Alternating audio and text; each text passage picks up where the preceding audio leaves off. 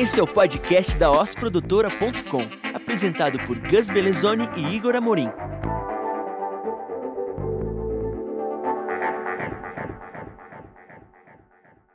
Eu sou o Gus Belezoni. E eu sou o Igor Amorim. E esse é o episódio zero do Oscast, podcast sobre os bastidores da Os Produtora e novas soluções audiovisuais. O tema hoje é alternativas para a produção de conteúdo audiovisual durante e após a pandemia do coronavírus.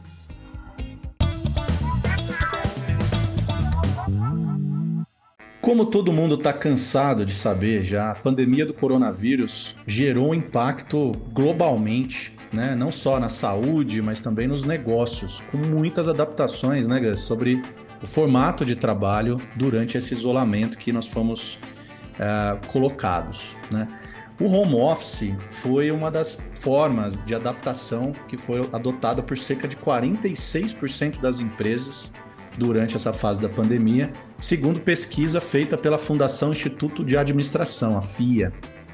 E um dado interessante é que a expectativa do pós-pandemia para essas mesmas empresas é que cerca de 29% delas desejam manter o home office para pelo menos 50% do quadro ou até todos os funcionários. É um número bastante expressivo, né? É interessante pensar que os aspectos podem variar de um setor para outro, né? Mas tem muitas similaridades também. Né? E no uhum. nosso caso, Igor, pensando para uma empresa que produz conteúdo audiovisual, geralmente tem time captando imagens em vários lugares, sets e sempre com aglomerações. Para refletir sobre isso, a gente pensou que logo no início da pandemia aconteceram algumas mudanças em relação ao trabalho da OS. Então eu queria saber como você vê isso e como afetou a relação com os clientes. Muito boa, Gus. É, no contexto da, da OS, né, o primeiro passo nosso, lá no dia 17 de março, foi definir o home office para 100% do nosso time. Né? Então, com várias adaptações, obviamente, como a gente trabalha com equipamentos que são necessários, é, o conforto do time, é, ferramentas de comunicação adequadas para o trabalho remoto, mas para manter o alinhamento, a comunicação constante do time. Né? Passamos a usar algumas ferramentas novas também para manter a comunicação sempre afinadinha. Né? Uhum. E o interessante foi que foi levar as ilhas de edição para casas, né? cadeiras, então a gente trabalha com cadeiras super confortáveis dentro da produtora, então todo mundo pôde levar cadeiras para casa ali para poder ter o conforto né, ergonômico ali da cadeira. E em relação aos clientes e parceiros, é como todo mundo está passando por essa adaptação, nós, nós buscamos entender como é que a gente poderia ajudar melhor os nossos parceiros a se adaptarem também a esse período da, da pandemia e do que vem depois dela, através da digitalização de alguns processos que envolvam audiovisual. Né? Então, nós nos aproximamos muito dos principais parceiros da produtora uhum. né? e passamos a criar novas soluções por conta da pandemia, por conta do distanciamento das pessoas. Novos tipos de produções foram criadas e que estão fazendo bastante sentido nesse momento. Foi muito interessante lembrar, agora que você estava falando, sobre aquela primeira reunião que a gente teve lá no nosso café tradicional da nossa produtora de segunda de manhã, justamente como uma leitura né, do que estava acontecendo, apesar de ainda ser muito novo para todo mundo, né? E essas primeiras medidas que a gente logo tomou.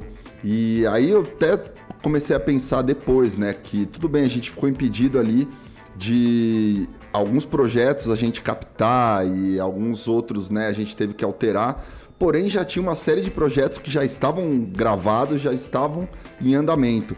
É, você pode falar um pouquinho como que se deu a continuidade deles a finalização? Para os projetos que a gente já tinha captação de imagem feita, eles estavam entrando na fase que nós chamamos de pós-produção, né? a finalização dos projetos. Então, como exemplo, a série Sementes da Educação, segunda temporada. Né? Os 13 episódios ainda estavam em fase de edição né? Que é uma das fases aí da pós, né? Então a gente já tinha gravado todo o material bruto para a série e tinha ali seguramente mais quatro meses pelo menos de trabalho para a finalização do projeto. Então, uhum. a gente conseguiu seguir com essa, com essa etapa de finalização dos sementes normalmente, sem afetar em nada, sem afetar em prazo, sem prejudicar a qualidade da entrega. Né? Então, a gente conseguiu seguir normalmente, principalmente por ser uma etapa que é pós, que depende só mesmo de é, trabalho na ilha de edição. Né? Não tinha uma dependência de, de externas, de viagens, nenhuma questão logística assim que pudesse é, ser impedido pela pandemia. Bom, isso a gente está falando sobre nossos projetos culturais, que a gente tem um bom tempo de antecedência e planejamento um pouco mais comprido, né? Mas pensando nos nossos clientes do dia a dia ou de, do, das semanas, né? A gente também teve que mudar o tipo de soluções que a gente priorizava como entrega e que poderiam ser, de fato, é, soluções para as dores, para os desafios desses clientes. Será que você pode citar algumas delas para a gente? Claro, cara. Foi, isso foi uma adaptação muito rápida para a gente. Né? A partir do momento que não dava mais para estar com um time, né? para a gente estar tá na rua gravando imagens, quais são as alternativas disponíveis e como extrair o melhor disso, né? O melhor Sim. possível que, que é de ser feito em casa, com o time inteiro em casa. Então, as principais alternativas, Gus, foram é, começar a criar vídeos com base em imagens de bancos de imagens de vídeo, né? Então a Oz ela, ela assina alguns serviços incríveis com conteúdos brasileiros e do mundo inteiro é, em vídeo, fotos e outros formatos que são base para a gente ilustrar os roteiros que a gente tem criado durante a pandemia, né? Quando é necessário ter imagem em vídeo, né? Outro caminho muito legal e muito usado também é explorar mais dos recursos de animação 2D e 3D também, né? O 2D você pode trabalhar ali com personagens, no caso dos vídeos de explicação de processos, ou até com infográficos para os vídeos mais técnicos, né? E no caso do 3D, até aplicado a outras tecnologias como realidade aumentada, virtual, para tornar esses eventos digitais um, uma experiência mais marcante possível. Né? Então, o uso de animação tem sido uma aplicação incrível também nesse momento. Outro ponto: as empresas começaram a produzir, a criar, a participar muito mais de eventos virtuais, né? sejam as simples lives até os congressos é, virtuais. Né? Então, a gente também se adaptou, a gente aprimorou nosso conhecimento sobre lives né, sobre as, as ferramentas adequadas, ideais para cada tipo de cenário dos clientes, é, sobre as formas de gerenciar, por exemplo, os participantes de um evento, como entregar métricas de participação, de interação, quais ferramentas que permitem ter uma interatividade, quando que o cliente precisa realmente de um evento ao vivo ou de um evento que pode ser baseado em conteúdos gravados, mas lançados para um público simultaneamente né? Mas não necessariamente um evento que vai ter interação, então talvez ele não precisa ser ao vivo. Enfim, a gente ajuda muito os clientes a desenhar a estratégia audiovisual adequada para a necessidade que ele tem. É, um exemplo outro bacana também, que aí envolve sim até a gravação é, remota, né? A gravação com, com times remotos.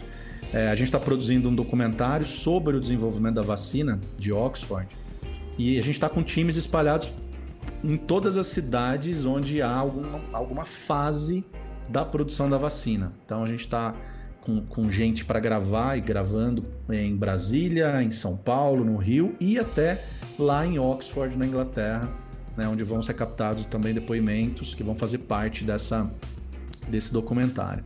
Então, como que funcionou isso? Nós buscamos pessoas que moram, que são profissionais de audiovisual e que moram muito próximo do local da gravação. Sim. Então, desenhamos um protocolo de segurança para que todo mundo tenha os EPIs adequados para essa gravação e essas pessoas se deslocam minimamente para ir até o local gravar com nossa direção remota daqui, né, com reuniões, com alinhamentos via Zoom, via Google Meets, por exemplo. Esse profissional vai até o local com toda a direção, captura as imagens que a gente precisa, os depoimentos, os áudios envia para a produtora e o nosso time daqui da, da base faz todo o trabalho de pós-produção ali, de montagem edição. Esses são alguns exemplos aí de adaptações que nós tivemos e que acabaram virando grandes oportunidades aí para as empresas poderem se basear em estratégias audiovisuais para continuar né, produzindo materiais, continuar se, uh, se posicionando, né, apesar das restrições por conta do isolamento. Com certeza, e é gritante aí, né, o tanto de soluções que são baseadas, uma porcentagem bem grande aí, em recursos digitais. Mesmo quando a gente fala de captação com time remoto, onde existe uma etapa importante presencial, né, mesmo seguindo todos esses cuidados que a gente comentou e que são essenciais para viabilizar o trabalho, mas ele exige também toda uma preparação que somente é possível fazer com as ferramentas e os recursos que a gente tem no universo digital. E até pensando né, em uma série de conteúdos que o, tanto a interação digital quanto o pró a própria linguagem do, do universo cibernético, universo aí do computador, pode trazer para a gente, né, tem esse podcast em si, né, que eu acho que tem muito a ver com uma não a ideia dele, né, que essa ideia eu, eu sei que já existe há um bom tempo na, na OS, mas ela ganhou muito força no momento logo que a gente entrou em quarentena, né? E você, Igor, que já está, enfim, há tantos anos na produtora, né? E também já me falava que tinha essa ideia, essa vontade. Como que você vê em relação à origem desse podcast e também sobre as motivações que levaram a gente até a gente estar realizando aqui o episódio zero? Muito bom, cara. Esse link é fenomenal, porque é, é quase uma metalinguagem aqui que a gente vai falar agora, né? Porque um movimento que foi super importante dentro da produtora foi da gente criar um squad, né, que nós chamamos de squad de marketing digital, que reúne ali pessoas do nosso time que têm vontade, que têm talento, que têm alguma experiência, né, que se uniram para formar esse squad e pensar na produção de marketing, na produção de conteúdo para a estratégia de marketing de conteúdo da produtora.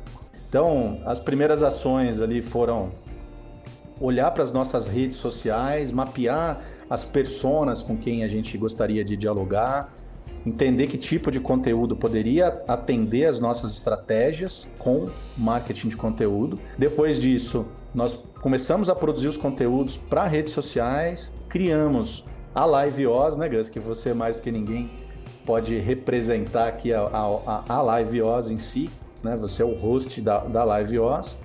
E até o podcast, eu, eu entendo que ele é uma evolução, é, é, uma, é um próximo passo né, na produção de, de, de, conteúdo dentro dessa estratégia toda nossa de marketing de conteúdo. Ele é um desdobramento da live. A gente viu que a live estava funcionando muito bem, a gente estava tendo um conteúdo muito rico nas lives, porém, por ser uma live dentro do Instagram, a gente sabe que ela, assim que ela sai do ao vivo, é, tem uma, uma restrição muito grande para as pessoas chegarem até lá e dar o play de novo. Sim. O que é muito diferente de um podcast. Por exemplo, a gente está aqui no podcast zero, mas a gente tem certeza que esse, esse episódio vai ter uma vida muito longa, diferente de uma live. Depois de uma semana que a live está armazenada, dificilmente alguém vai lá para assistir. Podcast não, as pessoas pegam os podcasts, assistem, ouvem, né? Os podcasts em série, principalmente quando tem algum conteúdo relevante para elas. Então, é, o próprio time né, foi, foi entendendo o tipo de conteúdo que atendia a, ao que melhor conectava com a nossa estratégia, com o público que a gente quer atingir com o podcast, com todos os conteúdos. E daí também surgiu desse squad de marketing digital né, a ideia de produzir esse podcast aqui que a gente está estreando hoje. Né? Então é uma, uma história muito bacana para deixar registrada aqui nesse, momento zero nosso aqui, né? É muito legal, né? É um desafio para a gente aí, tá? É conseguir compilar né, as informações, os conhecimentos, mas não só isso, trazer debates que são interessantes, né? E eu falo isso justamente para comentar em relação aos convidados, né? Que vai ser, a gente está fazendo um episódio nosso justamente por ser essa, esse primeiro, né? No caso zero, porque tudo culminou nisso daqui, todo o planejamento foi até aqui. Porém, a nossa ideia né, é justamente trazer outras pessoas para participar com a gente a partir dos próximos.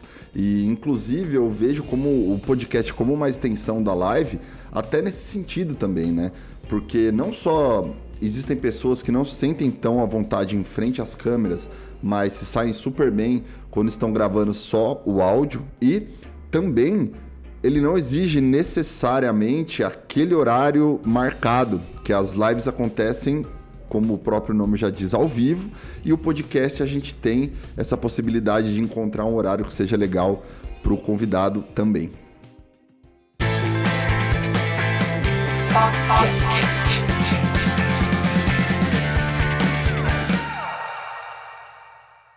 Bom, pessoal, nesse quadro a proposta é trazer algumas referências sobre o assunto e sobre tudo que a gente está falando aqui nesse podcast. Igor, o que, que você teria para sugerir para o pessoal conhecer e que você tem lido, assistido ou o que mais você quiser falar? A minha dica de hoje é uma biografia do Walt Disney, né? uma biografia do Neil Gabler, à venda pela Amazon, que tem o título O Triunfo da Imaginação Americana. É uma biografia muito detalhada de toda a trajetória da vida do Walt Disney, é, inclusive trazendo os fatos que, que tornam o Walt Disney mais humano do que o mito que ele é, né? E, e também mostra todo o lado ousado né, da criação do Walt Disney, é, do processo de criação que ele tinha, de como que ele lidava com as ideias dos outros, né, e o que fez ele chegar a ser essa, esse ícone aí da cultura, do conteúdo pop, é, do mundo da fantasia, enfim, e toda essa, essa grande indústria hoje que é o Disney representa, né? Então essa é a minha dica, o triunfo da imaginação americana biografia do Walt Disney. Tem uma versão com capa dura, linda, que está à venda na Amazon lá com preço promocional, vale a pena dar uma checada. Muito legal, eu cheguei a ver recentemente alguns vídeos que falavam ou até encenavam um pouco ali da biografia, fiquei super curioso, porque a gente, não sei, pelo menos para mim, né, às vezes a gente vê uma pessoa que chegou tão longe e na nossa cabeça parece que ela sempre esteve naquele patamar, mas as pessoas têm uma trajetória incrível, né? E que é muito legal da gente conhecer, ainda mais no caso de um ícone como esse que fez história no cinema e muito mais. Sem dúvida, muito legal. Gus, e a sua dica, qual será? Cara, eu vou falar do livro que eu tô lendo, se chama Cultura da Convergência, é do Henry Jenks, que é um pesquisador, professor, e apesar de ser uma edição dita atualizada, ele já tem alguns anos atrás, mas é muito interessante ver como ele estuda a questão da convergência entre as mídias, principalmente causada pela internet, mas não só por isso, e também a relação da cultura participativa de quem assiste. Então, antigamente, os consumidores é, de conteúdo, na verdade, não tinham muita possibilidade de interagir com os conteúdos. E depois, analisando uma série de programas muito é, bem sucedidos, né, como Survivor, o American Idol e até obras icônicas como Matrix, Star Wars e o Harry Potter, ele consegue trazer é, muita informação a respeito de como hoje em dia, né, ou de lá para cá, a cultura e as comunidades, seja de internet ou de onde forem, que gostam, né, de fãs principalmente, têm o poder, inclusive, de pautar algumas mudanças e alguns caminhos dentro das obras que tanto gostam.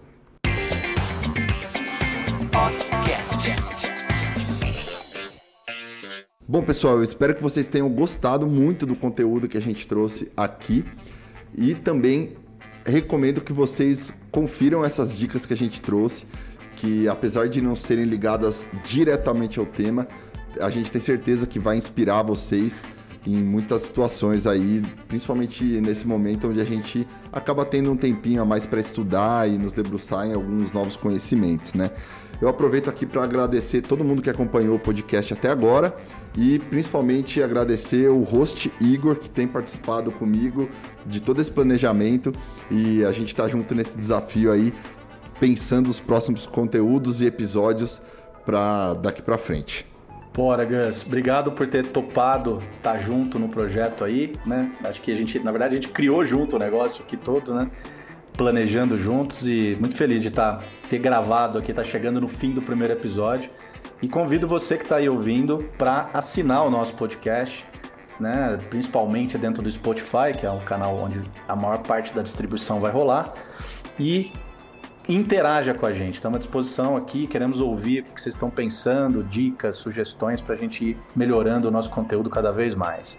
Obrigado para todo mundo. É isso aí, pessoal. Esse foi o episódio zero do Oscast trazendo alternativas para a produção de conteúdo audiovisual durante e após a pandemia do coronavírus. Novos episódios a cada 15 dias.